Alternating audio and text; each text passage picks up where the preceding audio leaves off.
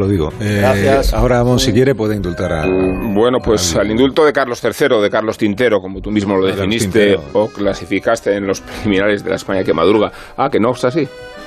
Bueno, y además de eso, en Londres ya sabe usted que la reina Isabel II, los restos mortales ya están en Buckingham y que esta tarde el rey Carlos Tintero, Carlos Tintero, Carlos, III, bueno, tengo, el rey Carlos III, para mí Carlos, bueno, digo para que estoy apuntando la prueba, puedo poner a escriba si quieres, pero esta prueba es tuya digo que tengo para mí que el sucesor de Isabel II revista el peligro de que no nos lo tomemos en serio, o sea, lo mismo que hacíamos cuando era el eterno aspirante y lo considerábamos una especie de teleñeco.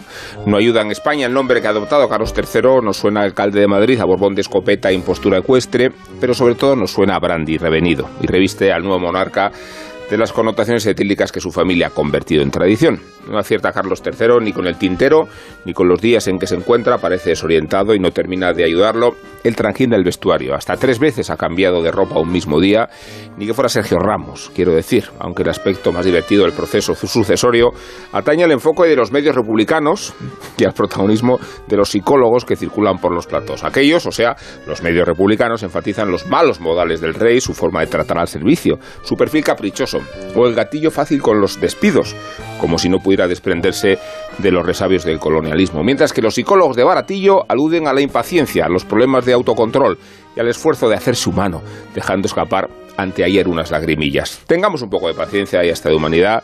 Carlos es un señor mayor al que se le ha muerto la madre y a quien ha caído sobre la cabeza una corona de espinas que puede desangrarlo. Aunque el aspecto más inquietante del inicio del reinado, acaso, Carlos, acaso, sea el insólito parecido físico que ha adquirido con Isabel II en las últimas horas. Sí, y, eso que no.